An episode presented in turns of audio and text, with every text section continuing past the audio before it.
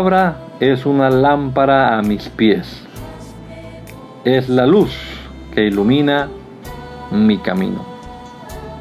Acompáñenos y leamos juntos la bendita palabra de Dios.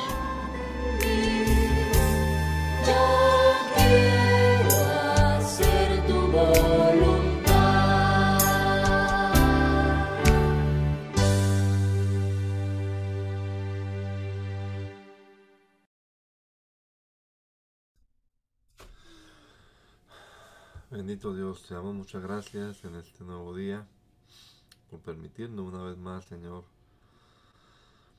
amanecer con este aliento de vida que tú nos mantienes todavía. Y gracias te damos, Señor, en este momento por la oportunidad que nos das nueva, fresca de comenzar leyendo tu palabra este día también.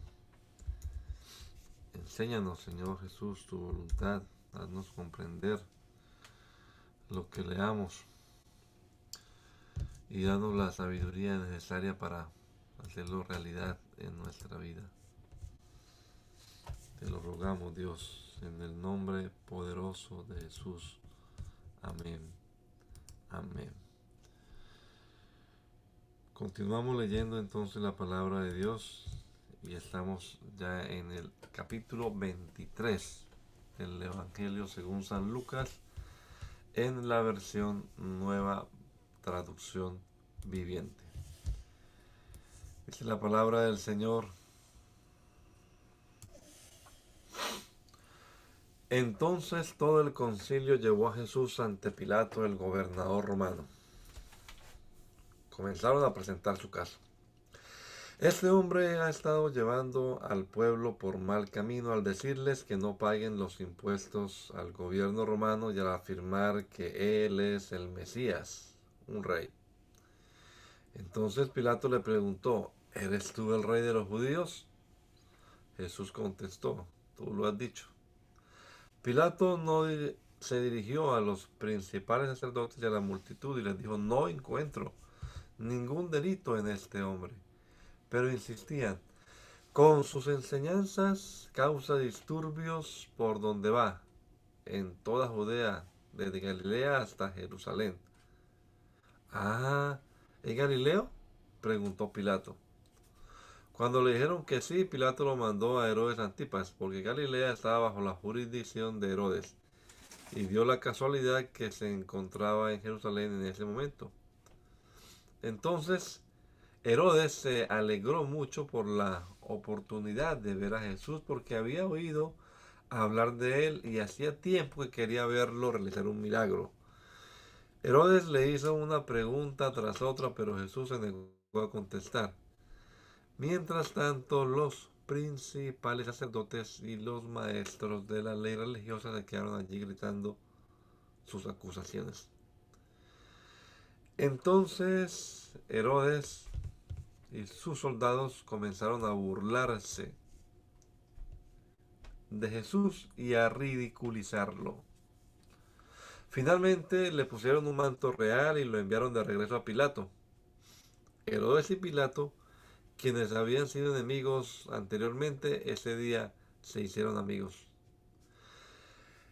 Entonces Pilato llamó a los principales sacerdotes y a los líderes religiosos junto con el pueblo y anunció su veredicto.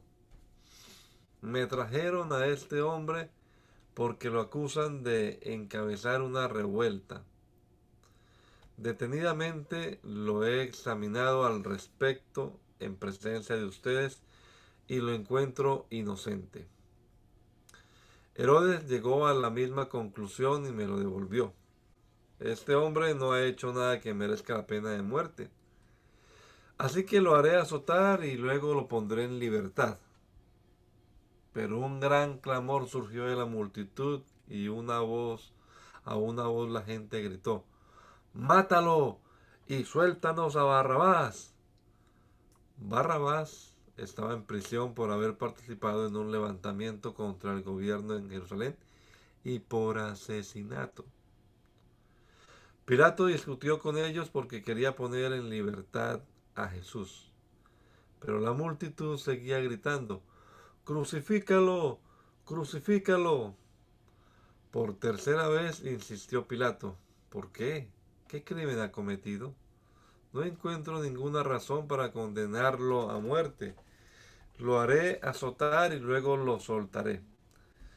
Pero la turba gritó cada vez más fuerte exigiendo que Jesús fuera crucificado y sus voces prevalecieron.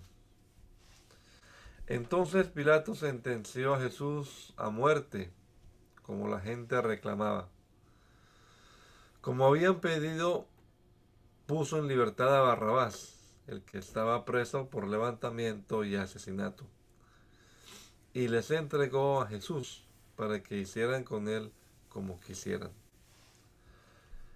Cuando ellos se llevaron a Jesús, sucedió que un hombre llamado Simón, que era de Sirene, venía del campo. Los soldados lo agarraron, pusieron la cruz sobre él y lo obligaron a cargarla detrás de Jesús. Una gran multitud lo seguía, incluidas muchas mujeres que lloraban desconsoladas. Entonces Jesús se dio la vuelta y les dijo, hijas de Jerusalén, no lloren por mí, lloren más bien por ustedes y por sus hijos, pues vienen días cuando dirán, dichosas las mujeres que no tienen hijos, los vientres que no dieron a luz y los pechos que no amamantaron. La gente suplicará a los montes, caigan sobre nosotros, y rogarán a las colinas, entiérrennos. Pues si estas cosas suceden cuando el árbol está verde, ¿qué pasará cuando esté seco? Llevaron a otros dos, ambos criminales, para ser ejecutados con Jesús. Cuando llegaron a un lugar llamado La Calavera, lo clavaron en la cruz y a los criminales también, uno a su derecha y otro a su izquierda. Jesús dijo, Padre, perdónalos porque no saben lo que hacen. Y los soldados sortearon su ropa tirando los dados. La multitud observaba y los líderes se burlaban. Salvó a otros, decían, que se salve a sí mismo si de verdad es el Mesías de Dios, el elegido. Los soldados también se burlaban de él al ofrecerle vino agrio para beber. Y exclamaron, si eres el rey de los judíos, sálvate a ti mismo. Encima de su cabeza colocaron un letrero que decía, este es el rey de los judíos. Uno de los criminales colgados junto a él se burló. ¿Así que eres el Mesías? Demuéstralo salvándote a ti mismo y a nosotros también. Pero el otro criminal protestó. ¿Ni siquiera temes a Dios ahora que estás condenado a muerte? Nosotros merecemos morir por nuestros crímenes, pero este hombre no ha hecho nada malo. Luego dijo, Jesús, acuérdate de mí cuando vengas en tu reino. Jesús respondió, te aseguro que hoy estarás conmigo en el paraíso.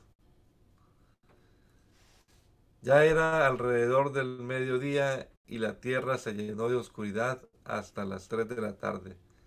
La luz del sol desapareció y de repente la cortina del santuario del templo se rasgó por la mitad.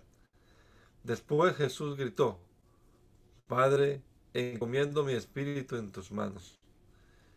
Y con esas palabras dio su último suspiro. Cuando el oficial romano encargado de la ejecución vio lo que había sucedido, adoró a Dios y dijo, este hombre era inocente de verdad. Y cuando todas las multitudes que habían venido a observar la ejecución vieron lo que había sucedido, regresaron a casa con gran dolor.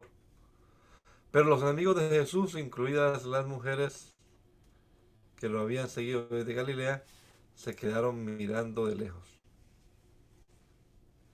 Había un hombre bueno y justo llamado José, era miembro del Concilio Supremo Judío, pero no había estado de acuerdo con la decisión y las acciones de los otros líderes religiosos.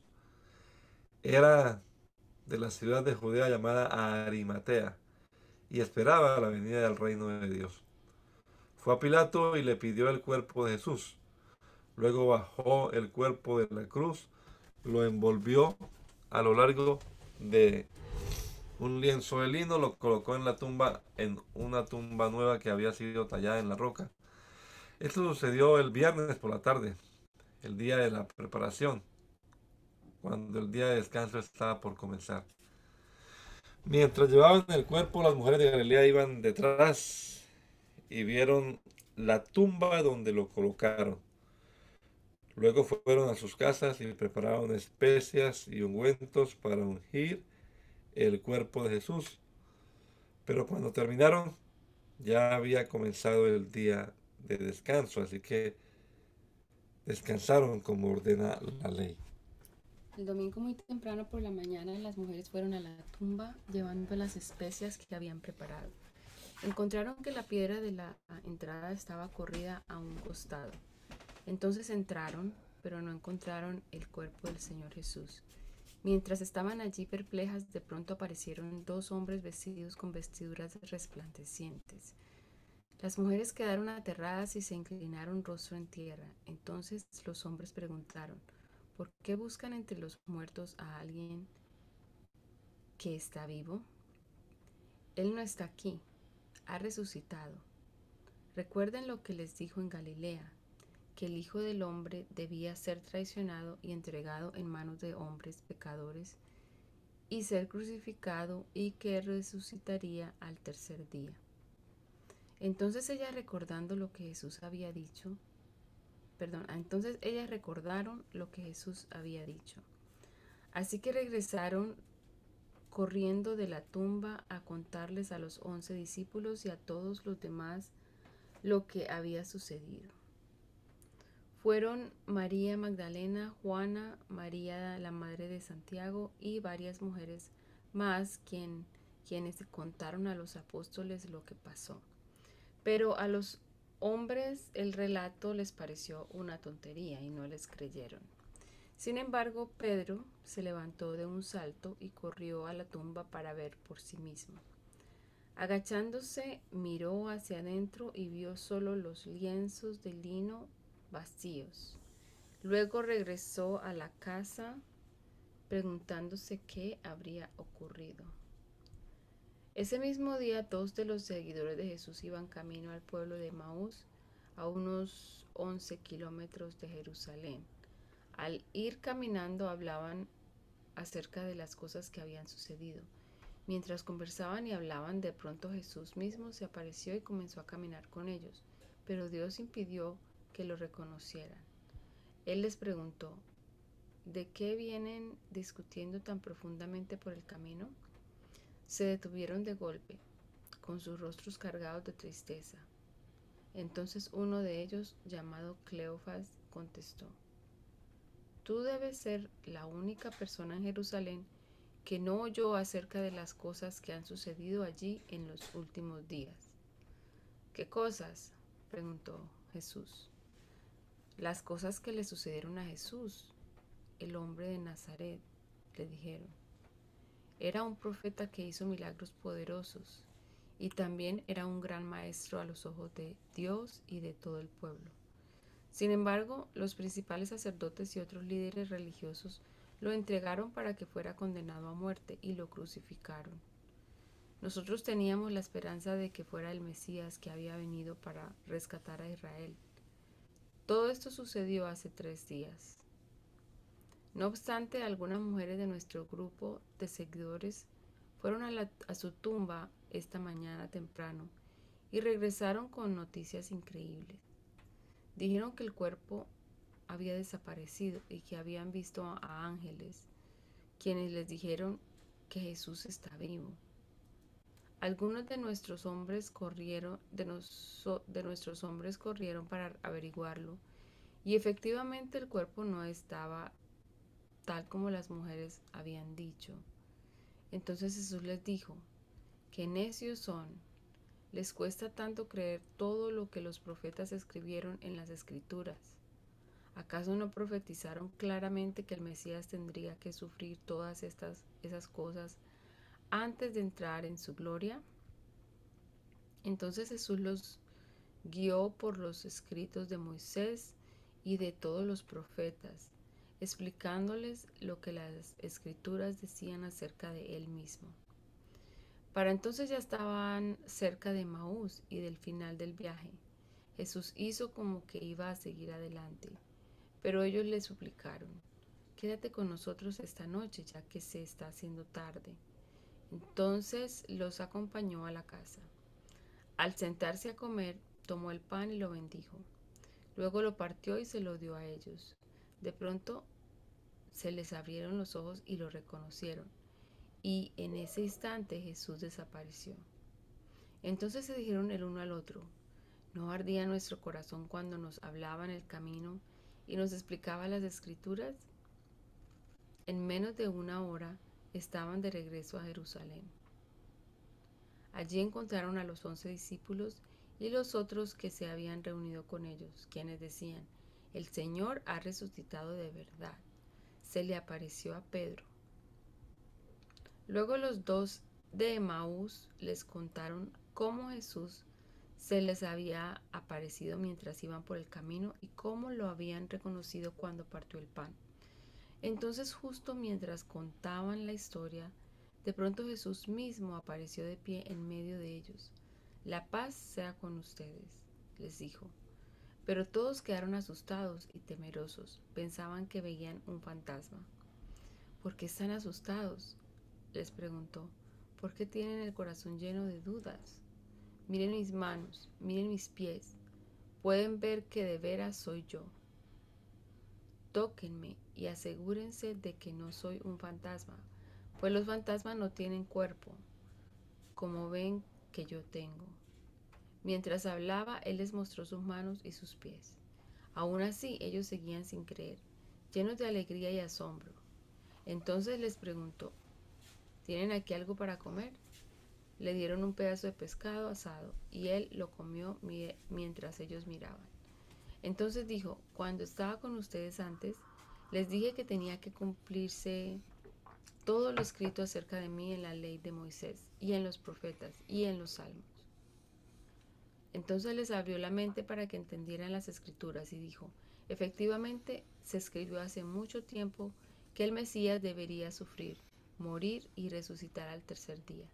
También se escribió que este mensaje se proclamaría con la autoridad de su nombre a todas las naciones, comenzando con Jerusalén. Hay perdón de pecados para todos los que se arrepientan. Ustedes son testigos de todas estas cosas. Ahora enviaré al Espíritu Santo tal como prometió mi Padre. Pero quédense aquí en la ciudad hasta que el Espíritu Santo venga y los llene con poder del cielo. Entonces Jesús los llevó a Betania, levantó sus manos al cielo y los bendijo. Mientras los bendecía, los dejó y fue levantado al cielo. Entonces ellos lo adoraron y regresaron a Jerusalén llenos de gran alegría. Y pasaban todo su tiempo en el templo, adorando a Dios. Eh, eh, Juan.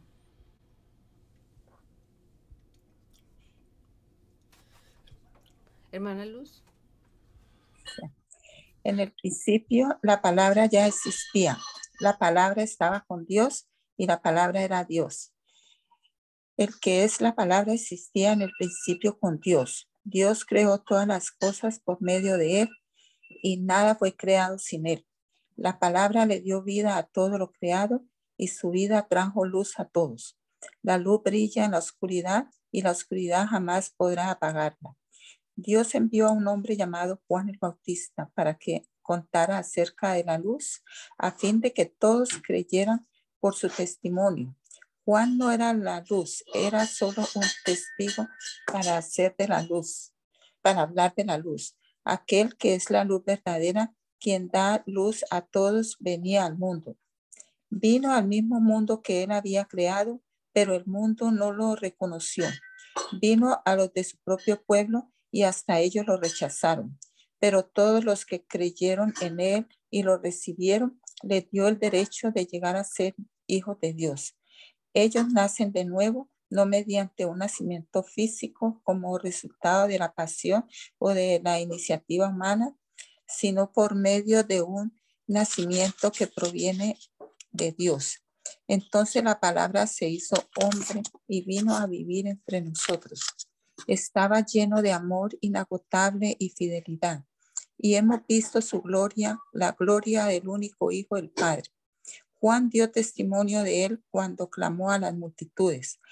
A él me refería yo cuando decía, alguien viene después de mí que es muy superior a mí porque existe desde mucho antes que yo.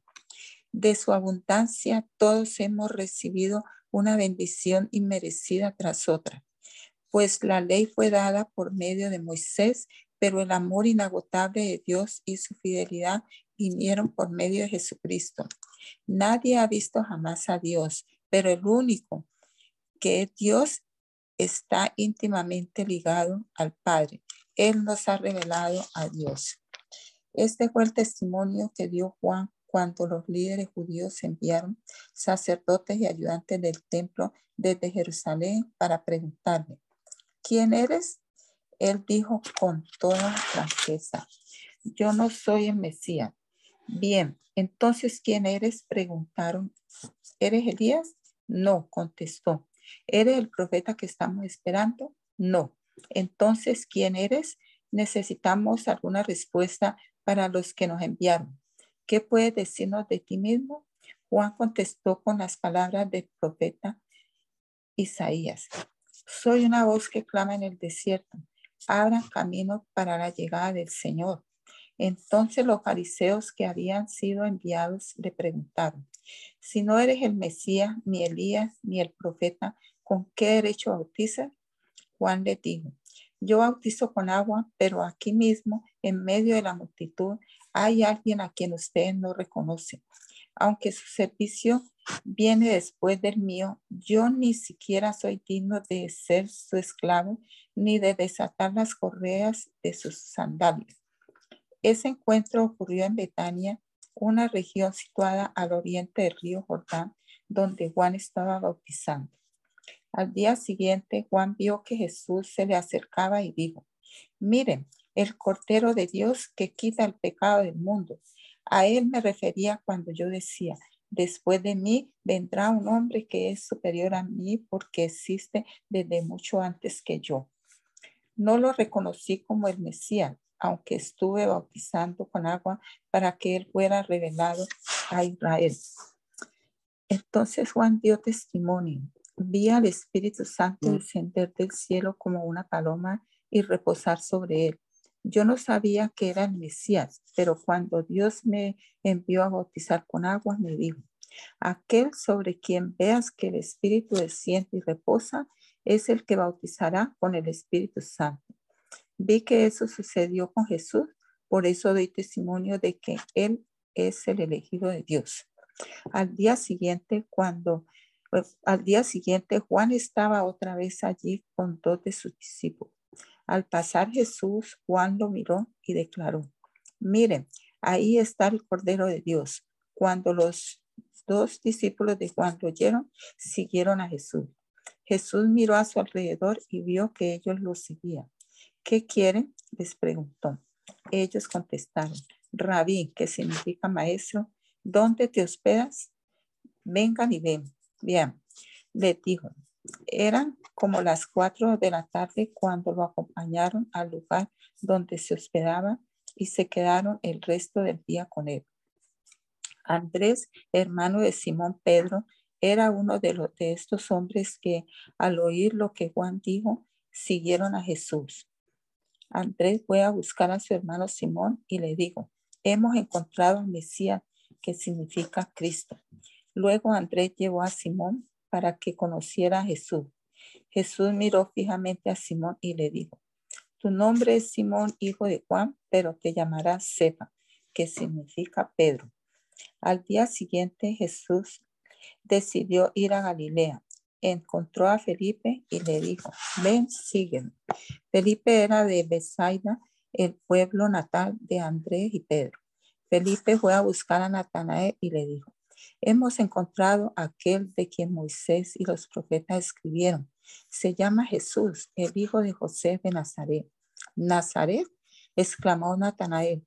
¿Acaso puede salir algo bueno de Nazaret? Ven y compruébalo tú mismo, le respondió Felipe. Mientras ellos se acercaban, Jesús dijo, Aquí viene un verdadero hijo de Israel, un hombre totalmente íntegro. ¿Cómo es que me conoces? Le preguntó Natanael. Pude verte debajo de la higuera antes de que Felipe te encontrara, contestó Jesús. Entonces Natanael exclamó, Rabí, tú eres el Hijo de Dios, el Rey de Israel. Jesús le preguntó, ¿crees eso solo porque te dije que te había visto debajo de la higuera? Verás cosas más grandes que esta. Y agregó, les digo la verdad, todos ustedes verán el cielo abierto y a los ángeles de Dios subiendo y bajando sobre el Hijo del Hombre, quien es la escalera entre el cielo y la tierra.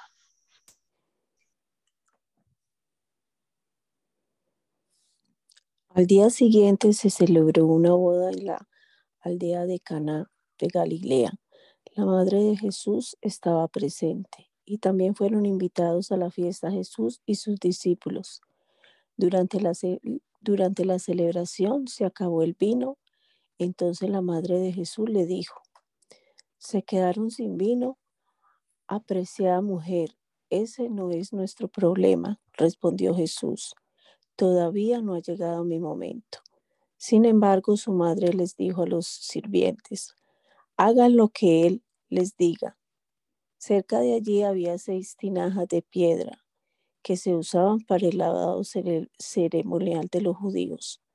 Cada tinaja tenía una capacidad de entre 70 y 5 a 113 litros. Jesús le dijo a los sirvientes, tiene las, las tinajas con agua. Una vez que las tinajas estuvieron llenas, les dijo, ahora saquen un poco y llévenselas al maestro de ceremonias. Así que los sirvientes siguieron sus indicaciones. Cuando el maestro de ceremonias probó el agua que ahora era vino, sin saber de dónde provenía, aunque por supuesto los sirvientes sí lo sabían, mandó a llamar al novio un anfitrión siempre sirve el mejor vino, primero le dijo, y una vez que todos han, bebido bastante, comienza a ofrecer el vino más barato. Pero tú has guardado el mejor vino hasta ahora. Esta señal milagrosa en Canaán de Galilea marcó la primera vez que Jesús reveló su gloria y sus discípulos creyeron en él. Después de la boda se fue unos días a Capernaum con su madre, sus hermanos y sus discípulos. Se acercaba la fecha de la celebración de la Pascua judía. Así que Jesús fue a Jerusalén. Vio que en la zona del templo había unos comerciantes que vendían ganado, ovejas y palomas para los sacrificios. Vio a otros que estaban en sus mesas cambiando dinero extranjero eh, Jesús se hizo un látigo con unas cuerdas y expulsó a todos del templo. Echó las ovejas y el ganado, arrojó por, por el suelo las monedas de los cambistas y les volteó las mesas. Luego se dirigió a los que vendían palomas y les dijo, saquen todas esas cosas de aquí, dejen de convertir la casa de mi padre en un mercado. Entonces sus discípulos recordaron la profecía de las escrituras que dice, el cielo por la casa de Dios me consumirá. Pero los líderes judíos exigieron, ¿qué estás haciendo? Si Dios te dio autoridad para hacer esto, muéstranos una señal milagrosa que lo compruebe. De acuerdo, contestó Jesús, destruyan este templo y entre días lo levantaré. ¿Qué dices? exclamaron, tardaron 46 años en construir este templo y tú puedes reconstruirlo en tres días.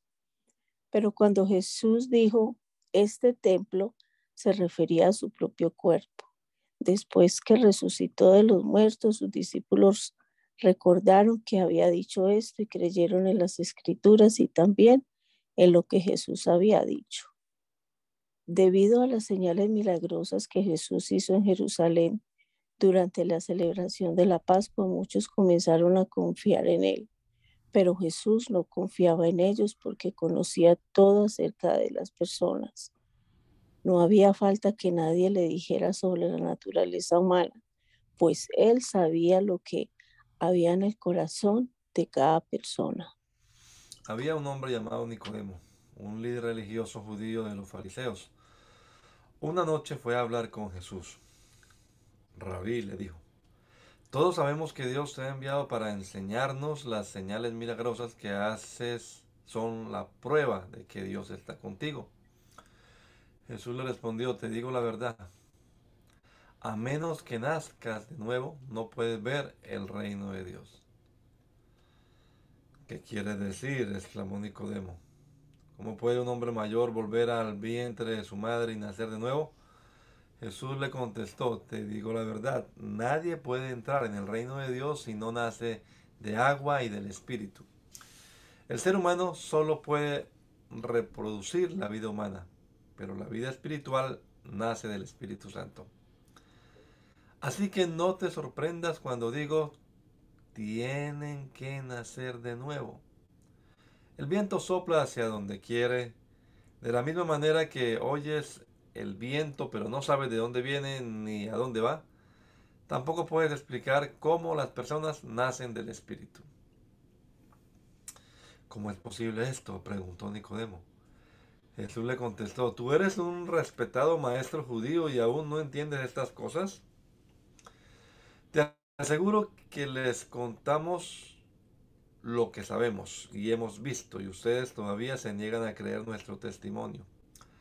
Ahora bien, si no me creen cuando les hablo de cosas terrenales, ¿cómo creerán si les hablo de cosas celestiales? Nadie jamás fue al cielo y regresó, pero el Hijo del Hombre bajó del cielo. Y así como Moisés levantó la serpiente de bronce en un poste en el desierto, así deberá ser llevado el Hijo del Hombre para que todo el que crea en él tenga vida eterna.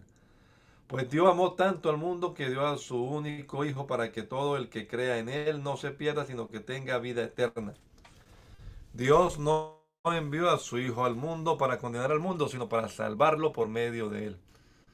No hay condenación para todo el que cree en él, pero todo el que no cree en él ya ha sido condenado por no haber creído en el único Hijo de Dios. Esta condenación se basa en el siguiente hecho. La luz de Dios llegó al mundo, pero la gente amó más la oscuridad que la luz porque sus acciones eran malvadas. Todos los que hacen el mal odian la luz y se niegan a acercarse a ella porque temen que sus pecados queden al descubierto. Pero los que hacen lo correcto se acercan a la luz para que otros puedan ver que están haciendo lo que Dios quiere.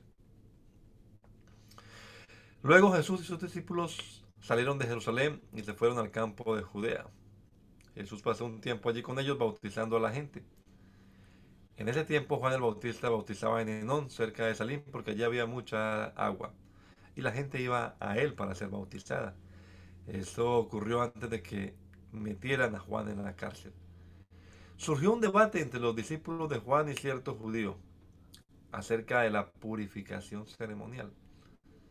Entonces los discípulos de Juan fueron a decirle, Rabí, el hombre que, con, que estaba contigo al otro lado del río Jordán, a quien identificaste como el Mesías, también está bautizando a la gente y todos van a él en lugar de venir a nosotros. Juan respondió, nadie puede recibir nada menos que Dios se lo conceda desde el cielo. Ustedes saben que les dije claramente, yo no soy el Mesías. Estoy aquí solo para prepararle el camino a él. Es el novio quien se casa con la novia y el amigo del novio simplemente se alegra de poder estar al lado del novio y oír sus votos. Por lo tanto, oír que él tiene éxito me llena de alegría. Él debe tener cada vez más importancia y yo menos.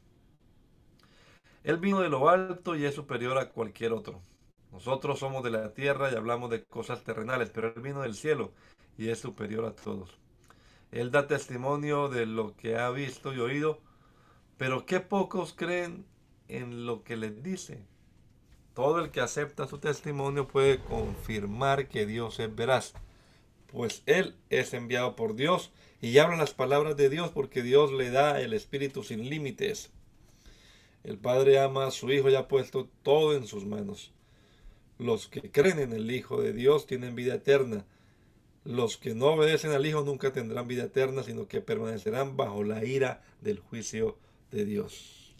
Jesús sabía que los fariseos se habían enterado de que él hacía y bautizaba más discípulos que Juan, aunque no era Jesús mismo quien los bautizaba, sino sus discípulos. Así que se fue de Judea y volvió a Galilea. En el camino tenía que pasar por Samaria. Entonces llegó a una aldea samaritana llamada Sicar, cerca del campo de Jacob, que, Jacob le dio a su hijo José. Allí estaba el pozo de Jacob, y Jesús, cansado por la larga caminata, se sentó junto al pozo cerca del mediodía. Poco después llegó una mujer samaritana a sacar agua, y Jesús le dijo, Por favor, dame un poco de agua para beber. Él estaba solo en ese momento porque sus discípulos habían ido a la aldea a comprar algo para comer. La mujer se sorprendió, ya que los judíos rechazan todo trato con los samaritanos. Entonces se le dijo a Jesús, Usted es judío y yo soy una mujer samaritana. ¿por qué me pide agua para beber? Jesús contestó, si tan solo supieras el regalo que Dios tiene para ti y con quién estás hablando, tú me pedirías a mí y yo te daría agua viva. Pero Señor, usted no tiene ni una soga ni un balde, le dijo ella. Y este pozo es muy profundo. ¿De dónde va a sacar esa agua viva? Además, ¿Se cree usted superior a nuestro antepasado Jacob, quien nos dio este pozo? ¿Cómo puede usted ofrecer mejor agua que la que disfrutaron él, sus hijos y sus animales? Jesús contestó, Cualquiera que beba de esta agua pronto volverá a tener sed, pero todos los que beban del agua que yo doy no tendrán sed jamás. Esa agua se convierte en un manantial que brota con frescura dentro de ellos y les da vida eterna. Por favor, Señor, le dijo la mujer, deme de esa agua, así nunca más volveré a tener sed y no tendré que venir acá, aquí, a sacar agua. Jesús le dijo, ve y trae a tu esposo. No tengo esposo, respondió la mujer. Es cierto, dijo, dijo Jesús, no tienes esposo porque has tenido cinco esposos y ni siquiera estás casada con el hombre con el que ahora vives. Ciertamente dijiste la verdad. Señor, dijo la mujer, seguro que usted es profeta. Así que dígame, ¿por qué ustedes los judíos insisten en que Jerusalén es el único lugar donde se debe adorar, mientras que nosotros los samaritanos afirmamos que es aquí, en el monte Gerizim, donde adoraron nuestros antepasados? Jesús le contestó, Cree, créeme, querida mujer, que se acerca el tiempo en que no tendrá importancia si se adora al Padre en este monte o en Jerusalén. Ustedes los samaritanos saben muy poco acerca de aquel a quien adoran, mientras que nosotros, los judíos, conocemos bien a quien adoramos porque la salvación viene por medio de los judíos. Pero se acerca el tiempo, de hecho ya ha llegado, cuando los verdaderos adoradores adorarán al Padre en espíritu y en verdad. El Padre busca a personas que lo adoren de esa manera, pues Dios es espíritu, por eso todos los que lo adoran deben hacerlo en espíritu y en verdad. La mujer dijo, sé que el Mesías está por venir, al que llaman Cristo. Cuando Él venga nos explicará todas las cosas. Entonces Jesús le dijo, yo soy el Mesías. Justo en ese momento volvieron sus discípulos.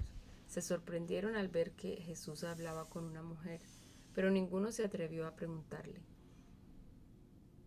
¿qué quieres de ella o por qué le hablas? La mujer dejó su cántaro junto al pozo y volvió corriendo a la aldea mientras les decía a todos, Vengan a ver a un hombre que me dijo todo lo que he hecho en mi vida. ¿No será este el Mesías? Así que la gente salió de la aldea para verlo. Mientras tanto, los discípulos le insistían a Jesús, Rabí, come algo. Jesús le respondió, yo tengo una clase de alimento que ustedes no conocen. ¿Le habrá traído alguien de comer mientras nosotros no estábamos? Se preguntaban los discípulos unos a otros. Entonces Jesús explicó, mi alimento consiste en hacer la voluntad de Dios, quien me envió, y en terminar su obra.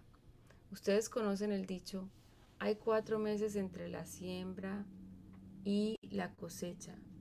Pero yo les digo, despierten y miren a su alrededor. Los campos ya están listos para la cosecha.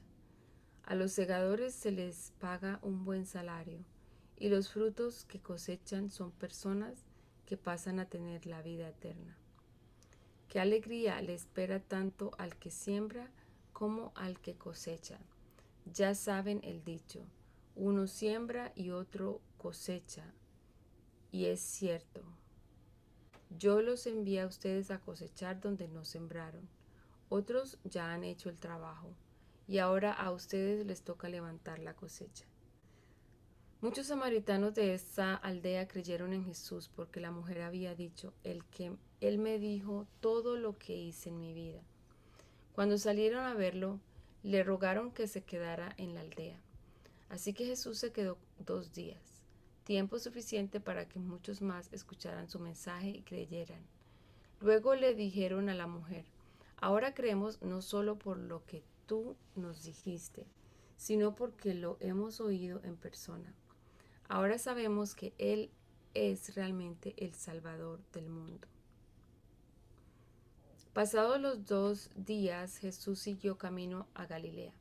Él mismo, mismo, él mismo había declarado que un profeta no recibe honra en su propio pueblo. Sin embargo, los galileos lo recibieron bien, porque habían estado en Jerusalén durante la celebración de la Pascua y habían visto todo lo que él hizo allí.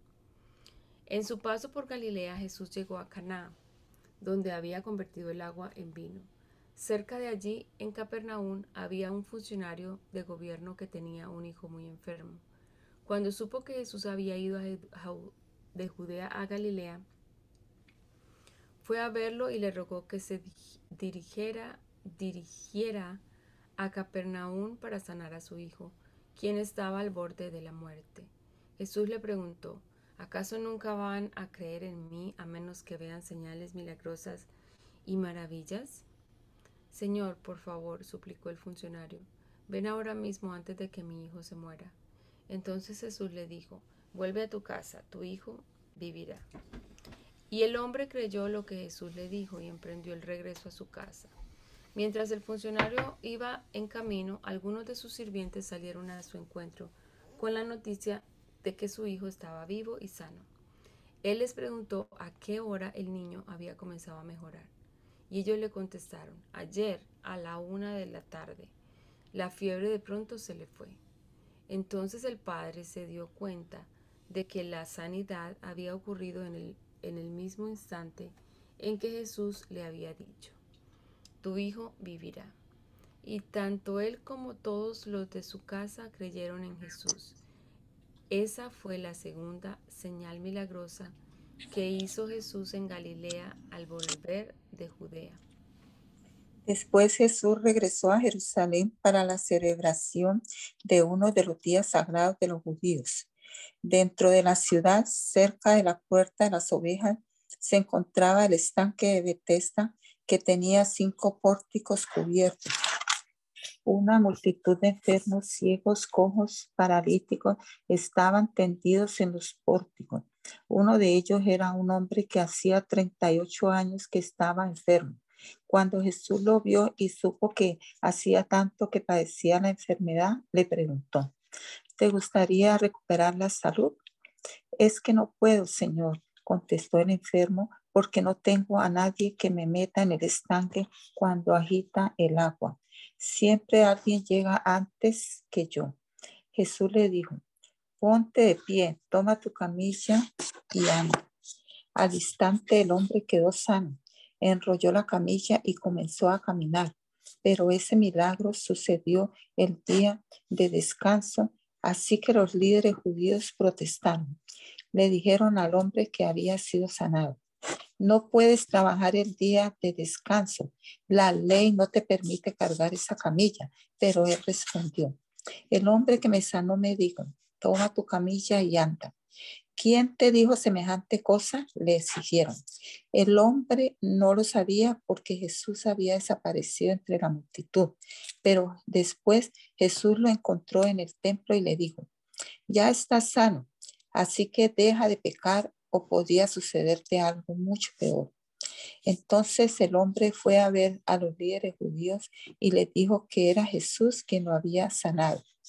Entonces los líderes judíos comenzaron a acusar a Jesús por haber violado las reglas del día de descanso. Pero Jesús respondió, mi padre siempre trabaja y yo también. Entonces los líderes judíos se esforzaron aún más por encontrar una forma de matarlo, pues no solo violaba el día de descanso, sino que además decía que Dios era el Padre, con lo cual se hacía igual a Dios. Entonces Jesús explicó, le digo la verdad, el Hijo no puede hacer nada por su propia cuenta, solo hace lo que ve que el Padre hace. Todo lo que hace el Padre, también lo hace el Hijo, pues el Padre ama al Hijo y le muestra todo lo que hace. De hecho, el Padre le mostrará cómo hacer cosas más trascendentes que el sanar a ese hombre entonces ustedes quedarán realmente asombrados, pues así como el Padre da vida a los que resucita a los muertos, también el Hijo da vida a quien él quiere. Además, el Padre no juzga a nadie, sino que le ha dado al Hijo autoridad absoluta para juzgar a fin de que todos honren al Hijo así como honran al Padre. El que no honra al Hijo ciertamente tampoco honra al Padre que lo envió. Les digo la verdad, todos los que escuchan mi mensaje y creen en Dios, quien me envió, tienen vida eterna. Nunca serán condenados por sus pecados, pues ya han pasado de la muerte a la vida. Y les aseguro que se acerca el tiempo. De hecho, ya ha llegado, cuando los muertos oirán mi voz, la voz del Hijo de Dios, y los que escuchen vivirán. El Padre tiene vida en sí mismo y le ha entregado a su Hijo ese mismo poder de dar vida. Y le ha dado autoridad para buscar a todos porque es el Hijo del Hombre. No se sorprendan tanto. Ciertamente ya se acerca el tiempo en que todos los que están en las tumbas oirán la voz del Hijo de Dios y resucitarán. Los que hicieron el bien resucitarán para gozar de la vida eterna y los que continuaron en su maldad resucitarán para sufrir el juicio. Yo no puedo hacer nada por mi propia cuenta. Juzgo según Dios me indica. Por lo tanto, mi juicio es justo porque llevo a cabo la voluntad del que me envió y no la mía. Si yo diera testimonio en mi propio favor, mi testimonio no sería válido pero hay otro que también da testimonio de mí y les aseguro que todo lo que dice acerca de mí es verdad. De hecho, ustedes enviaron a sus hombres para que escucharan a Juan el Bautista y el testimonio que él dio acerca de mí fue cierto. Por supuesto, no necesito testigos humanos, pero digo estas cosas para que ustedes sean salvos. Juan era como una lámpara que ardía y brillaba y ustedes se entusiasmaron con su mensaje durante un tiempo. Pero yo tengo un testigo aún más importante que Juan, mis enseñanzas y mis milagros. El Padre me dio estas cosas para que yo las realizara y ellas prueban que Él me envió. El Padre mismo, quien me envió, ha dado testimonio de mí.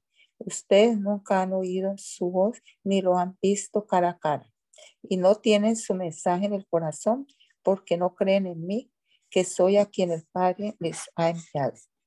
Ustedes estudian las escrituras a fondo porque piensan que ellas le dan vida eterna, pero las escrituras me señalan a mí.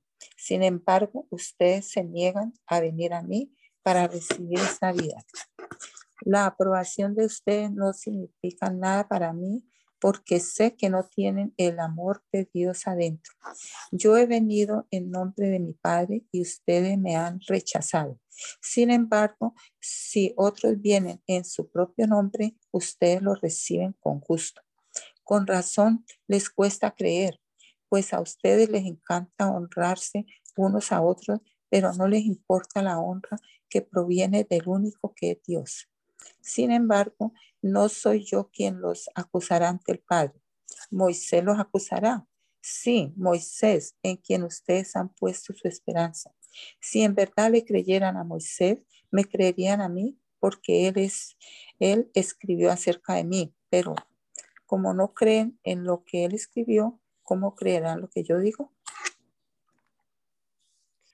Después Jesús cruzó al otro lado del mar de Galilea conocido también como el mar de Tiberías. Una gran multitud siempre lo seguía a todas partes porque veía las señales milagrosas que hacía cuando sanaba a los enfermos. Entonces Jesús subió a una colina y se sentó allí rodeado de sus discípulos. Ya era casi el tiempo de la celebración de la Pascua judía. Enseguida Jesús vio que una gran multitud venía a su encuentro dirigiéndose a Felipe y le preguntó, ¿dónde podemos comprar pan para alimentar a toda esta gente? Lo estaba poniendo a prueba porque Jesús ya sabía lo que iba a hacer. Felipe contestó, aunque trabajáramos meses enteros, no tendríamos el dinero suficiente para alimentar a toda esta gente. Entonces habló Andrés, el hermano de Simón Pedro. Aquí hay un muchachito que tiene cinco panes de cebada y dos pescados, pero ¿de, de qué servirán ante este enorme, esta enorme multitud? Jesús dijo, díganles a todos que se sienten. Así que todos se sentaron sobre la hierba en las laderas, solo contando a los hombres sumaban alrededor de cinco mil. Luego Jesús tomó los panes, dio gracias a Dios y los distribuyó entre la gente. Después hizo lo mismo con los pescados y todos comieron cuanto quisieron. Una vez que quedaron satisfechos, Jesús les dijo a sus discípulos, ahora junten lo que sobró para que no se desperdicie nada.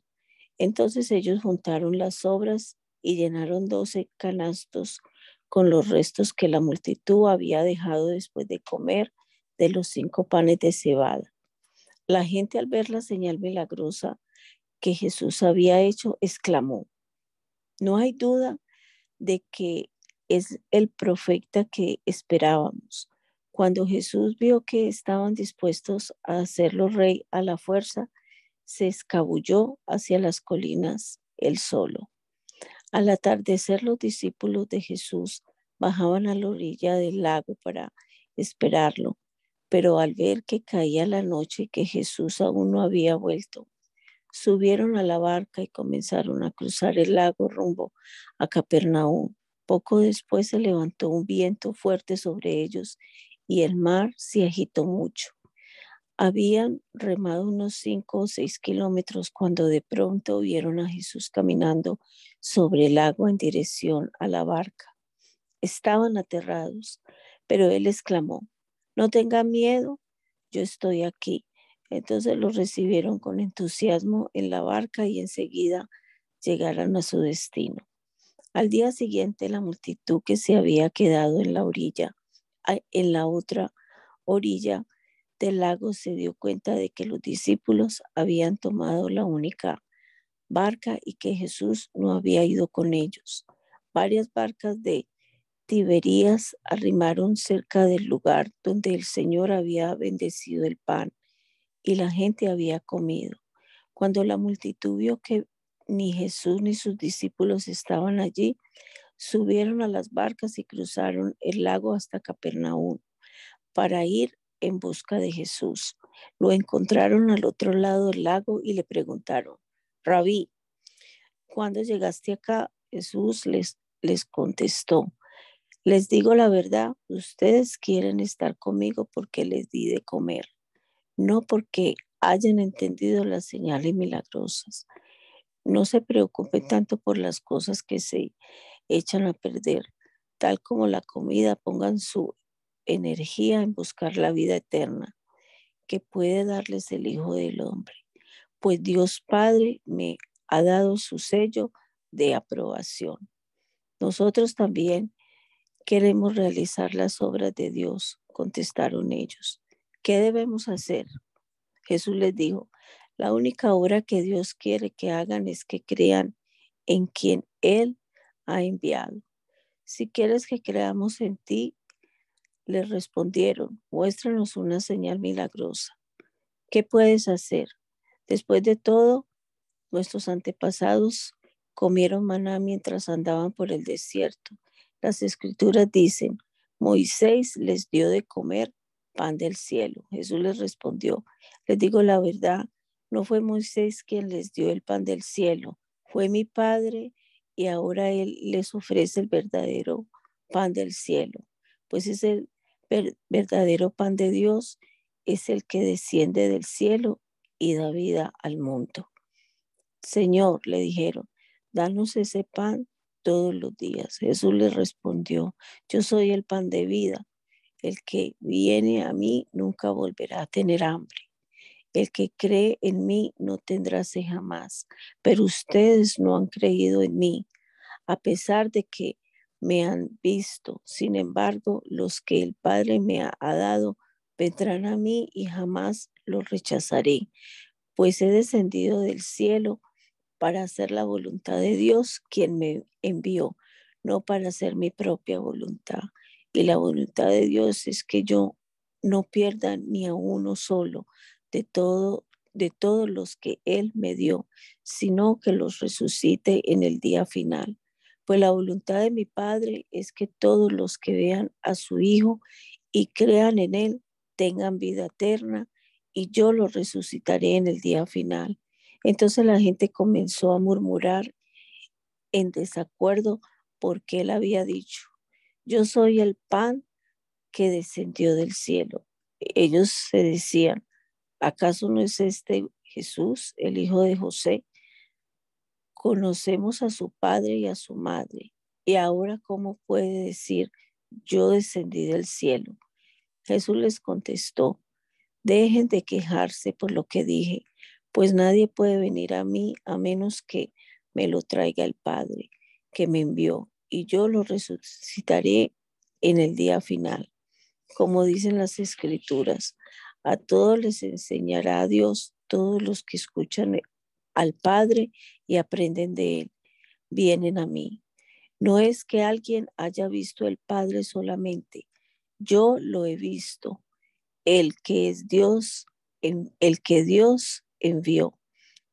Les digo la verdad, todo el que cree tiene vida eterna. Sí, yo soy el pan de vida. Sus antepasados comieron maná en el desierto, pero todos murieron. Sin embargo, el que coma el pan del cielo nunca morirá. Yo soy el pan vivo que descendió del cielo. Todo el que coma de este pan vivirá para siempre y este pan que ofreceré para para que el mundo viva en mi carne. Entonces la gente comenzó a discutir entre sí sobre lo que él quería decir. ¿Cómo puede este hombre de comer su carne? Se preguntaba. Por eso Jesús volvió a decir, les digo la verdad, menos que coman la carne del Hijo del Hombre y beban su sangre, no podrán tener vida eterna en ustedes pero todo el que coma mi carne y beba mi sangre tendrá vida eterna, y yo lo resucitaré en el día final, pues mi carne es verdadera comida y mi sangre es verdadera bebida. Todo el que come mi carne y bebe de mi sangre permanece en mí y yo en él. Yo vivo gracias al Padre viviente que me envió. De igual manera, todo el que se alimente de mí vivirá gracias a mí. Yo soy el pan verdadero que descendió del cielo. El que coma de este pan no morirá, como les pasó a sus antepasados a pesar de haber comido el maná, sino que vivirá para siempre. Jesús dijo esas cosas mientras enseñaba en la sinagoga, en la sinagoga de Capernaum. Muchos de sus discípulos decían, esto es muy difícil de entender. ¿Cómo puede alguien aceptarlo? Jesús estaba consciente de que sus discípulos se quejaban así, que les dijo, ¿acaso esto les ofende? ¿Qué pensarán entonces si ven al Hijo del Hombre ascender al cielo otra vez? Solo el Espíritu da vida, solo el Espíritu da vida eterna. Los esfuerzos humanos no logran nada. Las palabras que yo les he hablado son espíritu y son vida, pero algunos de ustedes no me creen, pues Jesús sabía desde el principio quiénes eran los que no creían y también quién los lo traicionaría. Entonces les dijo, por eso dije que nadie puede venir a mí a menos que el Padre me lo, me lo entregue.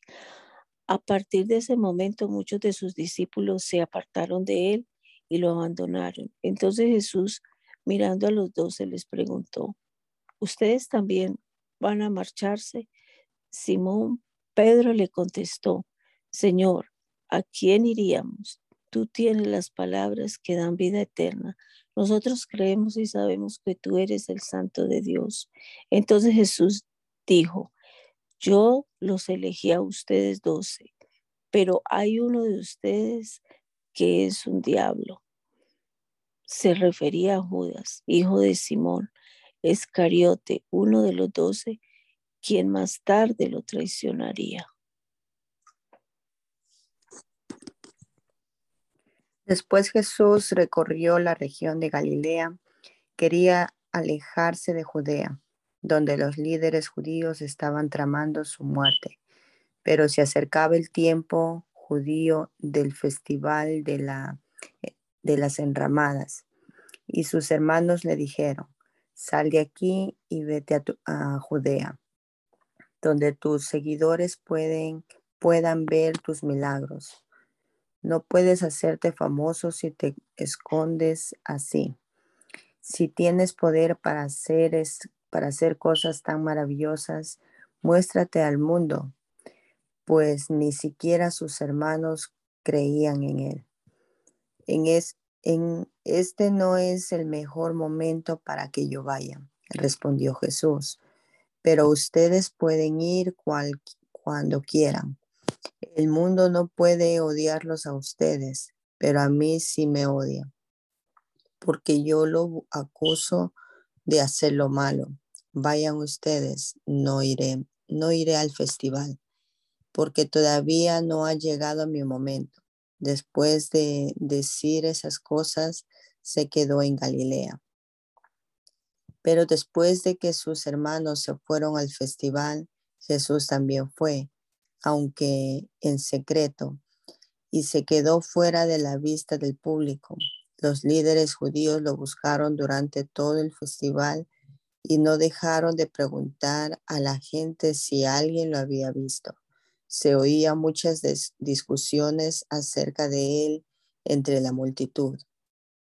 Unos afirmaban, es un buen hombre, mientras que otros decían, no es más que un farsante que engaña a la gente, pero nadie se atrevía a hablar bien de él en público por miedo a tener problemas con los líderes judíos. Entonces, en la mitad del festival, Jesús subió al templo y comenzó a enseñar. Los presentes quedaron maravillados al oírlo. Se preguntaban, ¿cómo es que sabe tanto sin haber estudiado. Así que Jesús le dijo, mi mensaje no es mío, sino que proviene de Dios, quien me envió. Todo el que quiera hacer la voluntad de Dios sabrá si lo que enseño proviene de Dios o solo hablo por mi propia cuenta. Los que hablan por su propia cuenta buscan su propia gloria, pero el que busca honra a quien lo envió, habla con la verdad no con mentiras. Moisés les dio la ley, pero ninguno de ustedes la cumple. De hecho, tratan de matarme. estás endemoniado. respondió la multitud. ¿Quién trata de matarte? Jesús contestó, yo hice un milagro en el día de descanso y ustedes se asombraron, pero ustedes también trabajan en el día de descanso al obedecer la ley de la circuncisión nada, dada por Moisés.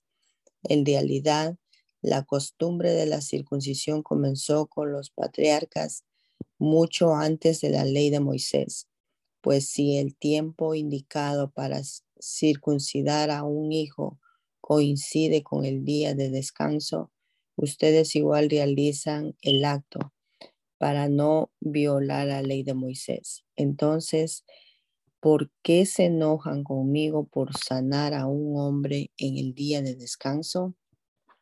Miren más allá de la superficie para poder juzgar correctamente. Algunos de los que vivían en Jerusalén comenzaron a preguntarse unos a otros, ¿no es el hombre a quien procura matar? Sin embargo, está aquí hablando en público y nadie le dice nada. ¿Será que nuestros líderes ahora creen que es el Mesías? Porque ¿cómo podrías, cómo podría serlo? Nosotros sabemos de dónde proviene este hombre. Cuando venga el Mesías, sencillamente aparecerá y nadie sabrá de dónde proviene.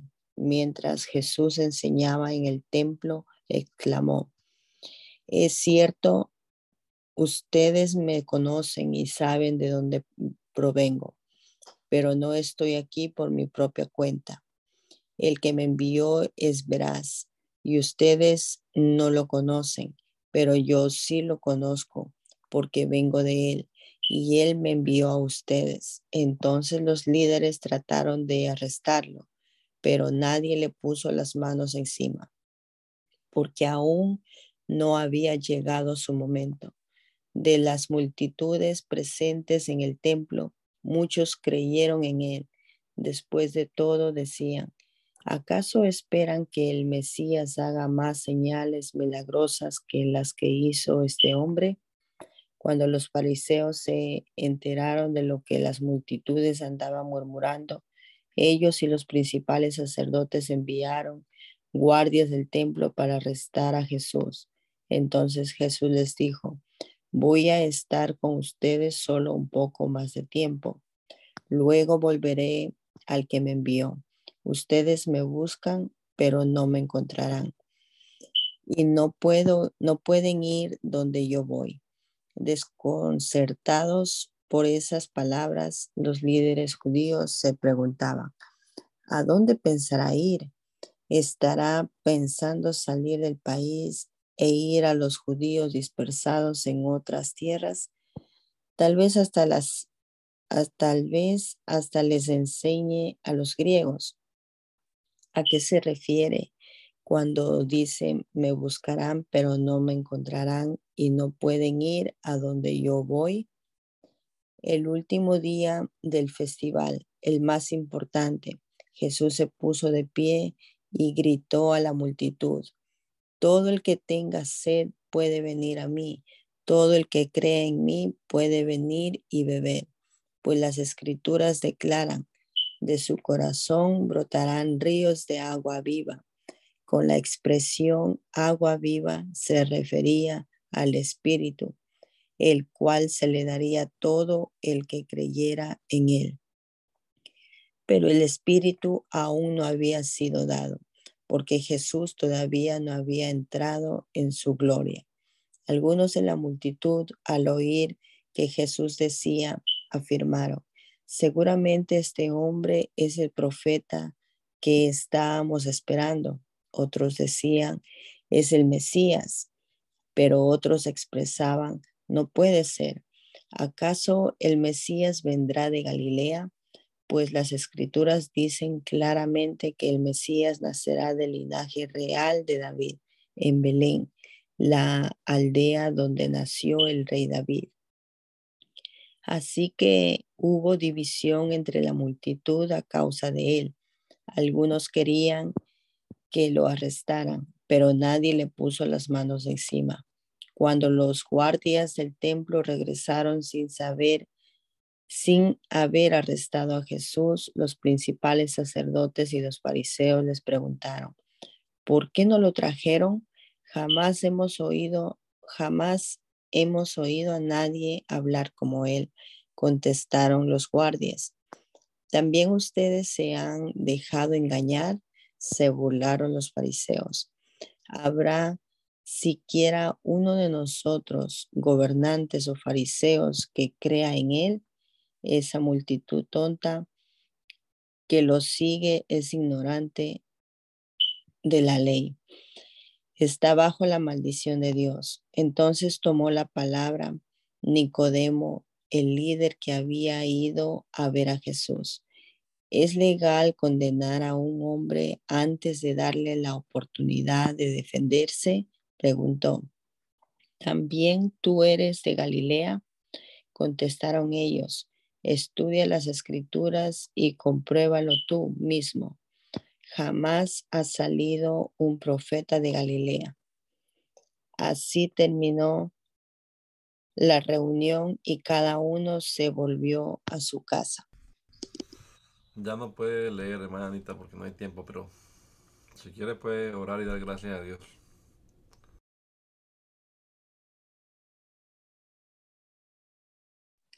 Ok.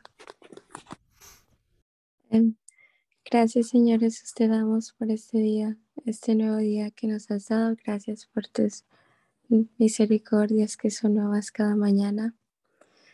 Ayúdanos, Señor Jesús, aplicar tu palabra en nuestras vidas.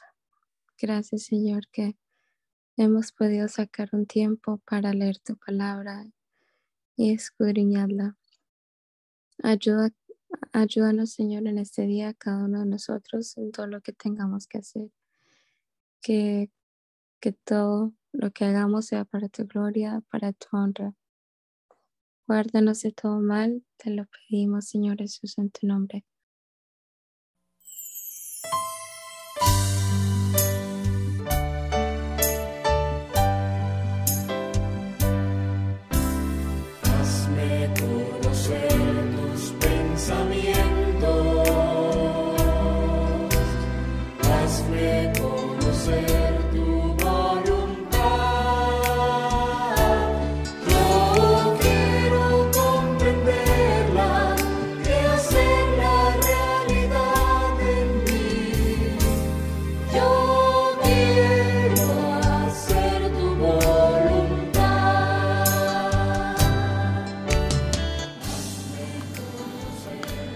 El mandamiento es lámpara y la enseñanza es luz.